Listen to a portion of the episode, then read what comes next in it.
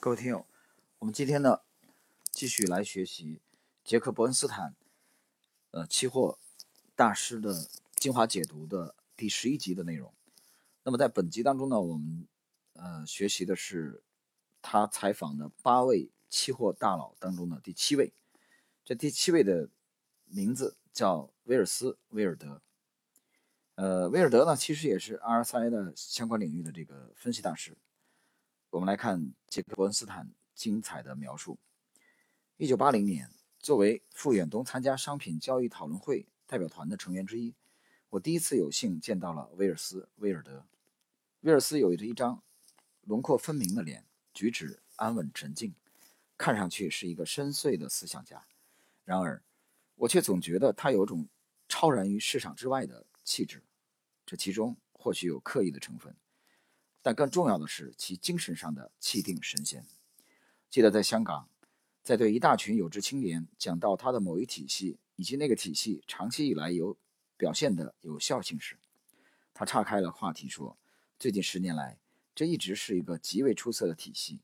但要记住，有些交易体系在一旦传授出去以后，反而会莫名其妙的失灵。”我被这种看上去自相矛盾，但却又不失精辟的解释困惑了好几年，直到有一天，瞬间的灵感使我忽然意识到，所有的体系，就其作为理论本身而言，写在纸上总是正确的，唯有交易商将其运用于实践当中时，他们的表现才开始不尽如人意。也就是说，正是人的因素使系统的效用。降低。威尔斯以在交易体系和择机方法上的成就最为著名，尤其是在反转点波浪和相对强弱指数，也就是 RSI 这两点上。威尔斯作为一名声誉卓著、富有建树的系统和选时信号方面的研究员，多年来曾引起不少争议，特别是关于他的变化率体系。威尔斯·威尔德以其在技术交易上独创性的成就，和引进了一种概念：所有市场都遵循着一种可以被预测的特殊秩序，而享誉全球。他曾在美国、加拿大、亚洲和欧洲的研讨会上发表演讲。有关威尔斯的报道文章频频出现在《福布斯》《拜伦斯》《期货》《股票和商品》等杂志上。威尔斯是趋势研究有限公司。变化率科学研究公司、阿姆科姆公司、威利克斯有限公司和威尔德经典著作协会的创立者兼总裁。他有四本专著：《技术交易体系中的新观念》、《埃德姆市场理论》、《年龄的智慧在获取财富中的作用》以及《变化率现象》。以下是威尔斯·威尔德的访谈录。问：在什么时间？是什么愿望？促使你从事这种交易的答，在一开始，我并没有从事证券交易的愿望。我涉足期货市场是抱着寻找一种能最大程度的利用杠杆作用来买白银的目的。那是一九七零年，当我发现，在别的市场上也存在同样的杠杆作用时，我也开始涉足其他一些期货市场。问：对你作为一个成功的交易商而言，最重要的素质是什么？答：耐心、坚韧。以及对利润的合理预期。问：你是否运用特殊技巧去处理损失？答：是的。我看待损失就如同商人看待费用一样，损失是做生意的成本。许多小的损失并不难对待，他们是交易商的生意费用。我控制损失所运用的最好的也是唯一的技巧，就是在交易前决定在此项交易中我最多能承受多大的损失。一旦我的订单已满。我就定好损失限度，只有在对交易有利时才会做调整。我从不愿意承受重大损失。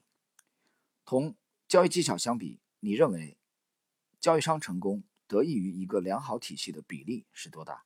答：我认为这取决于交交易体系是完全机械性质的，还是有一些主观能动性在里边。这我解释一下啊，完全机械性质的，其实也就是现在很风行的讲的这个量化啊，也就是。纯定量的，那么有一些主观能动性在里边呢，指的实际上是定性啊。这里是岔开一句，我们继续来看，如果该交易体系是完全机械性质的，那么它所需的技巧就只能是遵从体系了。实际上，能够做到这一点本身就是一种独具特色的交易技巧，很少有交易商能拥有这种技巧。因此，我认为一个交易商成功的一半在于他是否能够遵守体系规则。如果该交易体系有一定的主观能动性，也就是说有一些自主的因素在里边，那么。我则认为，交易商的交易技巧占百分之七十五，交易体系占百分之二十五。问：你一直强调市场本身有着完美秩序，这种主张使一些交易商深感不解。你能解释一下你是怎么认为的吗？答：一切自由交易的市场，其内在的完美秩序都在发挥作用。我把它称为变化率现象。变化率现象有五种实现，这种秩序。在每个市场所有五种实现上发挥作用的形式一样。以中期实现为例，在这个实现里，所有市场每四个阴历月重复一次，即每一百一十二天开始循环。这一百一十二天里，每个市场都有着一定数量按顺序排列的转折点。大豆市场有十二个转折点，为数最多；原油市场有七个转折点，为数最少。当一个新的顺序开始时，转折点的轮回。可能会在一点时发生变化，但一旦在两点时站稳了，这个轮回将持续到该顺序结束。所谓完美秩序，是指这种秩序永远不会发生变化。例如，大豆市场在每个一百一十二天里总会出现十二个转折点。但要弄清楚一点，完美秩序不一定具有完全精确性。我的解释是这样的：如果你分析十组大豆行情，你会发现。第六点最可能出现在该系列的第五十八天。如果取所有可能发生情况的平均值，就会看到第六点有时出现在第五十八天以前，有时出现在第五十八天以后。但该系列等第六点出现的平均位置是在第五十八天上，可见完美秩序和完全精确是两码事。如果不是两码事，你也就不用读这些内容了。问。在你的交易商生涯中，你最大的教训是什么？答：最有益的教训就是在交易中要永远做对的事情。这个威廉·江恩在其交易中总是遵循二十八条规则。我在《埃德姆市场理论》一书中将其归纳为十条规则。如果你遵从江恩的二十八条规则，或我在书中总结出的十条规则，你将不会在交易中做错。做对的事情不一定能保证你获得利润，因为利润还取决于你运用的交易体系或方法的有效性。但是，从长远的观点来看，总做正确的决定，确实能保证你最后获得交易体系或方法所能够带来的最大利润。它还能保证你在运用某一体系时损失最少。问：你的成功是否受过哪些著名交易商的启发？如果有，都有谁？他们又是怎样影响你的？答：当我开始对商品交易产生兴趣时，我收集我手头上的一切与技术交易有关的东西。那时，我甚至在全国到处租借此类书籍。坦率地说，除了一些众所周知的事情，我对江恩并无更多的了解。艾略特波浪理论固然让人好奇，但对于我却显得过于晦涩了。最后，我意识到，对我这样一个机械工程师出身的人来说，在一些基本的概念解释和界定上存在着一个真空，可用于发展新的交易概念。例如，在对实际幅度这个概念的解释引申出了挥发性体系概念；在指向性运动这个概念中，又需要对趋势市场概念重新界定；在解释两天内的价格关系时，连带出了涨落指数的概念。由于我的机械，工程专业背景，我对数学性质的市场关系比对需要解释的图表性交易技巧适应的多，感觉也舒服得多。现在言归正传，回答你提出的问题。我想不出来哪个著名的交易商曾对我有过启发。问：你有哪些阻进、促进或阻碍交易成功的特别经验吗？答：经验是一位伟大的老师。在某些时候，我犯过。所有可能犯的错误，做了一切可能做的傻事。早些日子里，我曾两度把我的交易资金化为乌有。现在回忆起来，那都是教训，一种再也不想发生的教训。坚定不移地遵守那十项规则，可以确保这一点。说到经验，我必须提及，在交易中最深刻的一次经历是第一次看到市场上的变化，变化率的秩序用彩色线条和数字标明的图表来表示。我清楚地记得，我一下子就被那个鲜明的图表吸引住了。问：你在情感上有什么特别的方法用来对待低潮时期吗？答：如果你是指在使用一种机械性交易体系时产生了情感上的低潮时期，我有三点需要说明。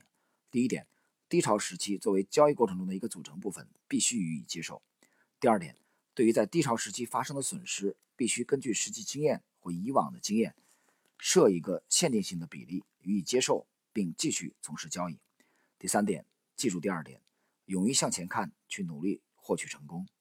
即使一时没法控制，只要你按计划行事，有条不紊，就不必担心被重弹扰乱了阵脚。因为坏消息不过是损失了场小战役，并非输掉了整个战争。好消息。则是连小战役受损的可能性都微乎其微。问：对于那些有意运用你的一些技巧的新的交易商，你有什么建议吗？答：不管新交易商采用什么样的交易技巧，我给他们的建议都是一样的，那就是在你开始第一笔交易前，试着去做正确的决定。威廉·江恩的二十八条规则，可以在他的《怎样在商品交易中获利》的一书中找到。如果写信给我的话，则可以免费得到一本我总结出的十条规则的小册子啊。那么，然后呢，威尔斯威威尔德呢，在下方呢列出了他的这个通信地址、邮箱的地址。呃，以下是杰克·波恩斯坦对威尔斯威尔德谈话的评价：威尔斯威尔德的谈话极其生动有趣，因为他的回答既精炼又深刻。关于交易的目的，白银期货市场上的杠杆作用吸引着威尔斯从事各种商品市场的期货交易。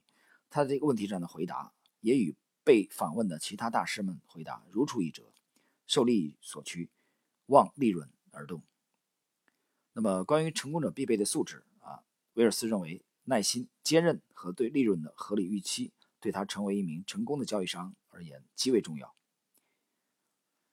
这种简朴直接的说法与我们以前看到的那些访谈者保持着高度一致。一条重要主线就是合理预期利润的能力和耐心与坚持同等重要，因为这样就避免了贪婪。呃，下一条是关于这个对待止损。威尔斯谈到，他看待损失就跟商人看待做生意的成本一样，是交易过程不可或缺的一部分。有趣的是。威尔斯和罗伯特·派瑞特都将控制损失看作是成功交易中的一个非常重要的方面。关于良好系统与交易技巧的比较，威尔斯认为技巧在一个具有完全的机械性的系统中，不如在具有一定程度的主观能动性的系统中重要。但他依然估计，交易商一半的成功在于他遵从系统的能力和表现。换句话说，威尔斯说道：“做到这一点本身就是一种。”独具特色的交易技巧。呃，在谈到这个对完美秩序的解释，很长时间以来，威尔斯的完美秩序之说一直是交易商们争执的焦点。在交易商中，这个话题引起过许许多多的评论、异议和困惑。因此，这次采访可算是就这个问题访问威尔斯本人的绝好机会。威尔斯的回答当然很有道理。其他专家也表示出了不同程度的认可。在交易商生涯中，如要想获得成功，最重要的一条经验就是一定要遵循交易规则。呃，在回答是否受过著名人士的影响的时候，呃，威尔斯强调，没有任何著名的人士对他有啊巨大的影响。那么，在谈到促进或阻碍交易成功的特殊经验。的时候，威尔斯认为经验是最伟大的老师。他说过，在他开始从事交易的日子里，曾经两度将他的交易资金损失殆尽。啊，这是他指他早年的这种经历。那么我们看了这个整个的威尔斯的这个访谈录里边啊，他有几个特点啊，给我印象特别深刻，这里面跟大家交流一下。第一个是威尔斯非常个性鲜明的这个完美秩序啊，这一点其实大家去看一下啊，更多的啊类似于这个，比如说啊斐波那契这个循环，也就是是一个周期的性质的这个东西，而且你去读威尔斯的这个访谈录里边，他。一方面讲了没有任何一个名家对他有影响，但同时他只提到了威廉·江恩，提到了威廉·江恩的二十八条原则，同时还强调啊，对新手而言去阅读威廉·江恩的怎样去做这个商品期货交易啊，所以威廉·江恩的这个体系里边的这个时空，包括波动啊，包括时间，呃。从这次访谈录当中，我觉得对威尔斯还是有一定的影响，因为你看他的完美秩序这个体系啊，一百一十二天的这个循环，其实啊和江恩的这个体系有相类似的地方啊。这里边他谈到转折点啊，包括大豆的十二个转折点，原油的七个转折点，所以威尔斯整个教育体系里边，他对时间啊是非常看重的，时间的循环啊，也就周期，这是给我印象非常深刻的第一点。第二点，威尔斯。还谈到了，啊，我们去看他整个的这个访谈录里边，他对损失啊，在止损这一点上啊，丝毫啊一点都不介怀。这点其实许许多多的大师啊都有这一点，他把他们把这个交易当中的止损当作为做生意当中的这个这个相伴而生的生意的成本。啊，这一点和很多的业余的人士呢有本质的区别。啊，很多人这个止损非常难过啊，觉得亏了钱非常难过。呃，我记得当年这索罗斯的访谈的时候，索罗斯讲过啊，止损从来啊没有让我觉得痛苦啊，只是犯错误让我觉得痛苦。就是止损是一个铁的纪律，被一代又一代的这个期货、股票、外汇和债券大师啊，在他们交易生涯中所执行。这也是他们能成为这个领域的常青树的一个重要的原因。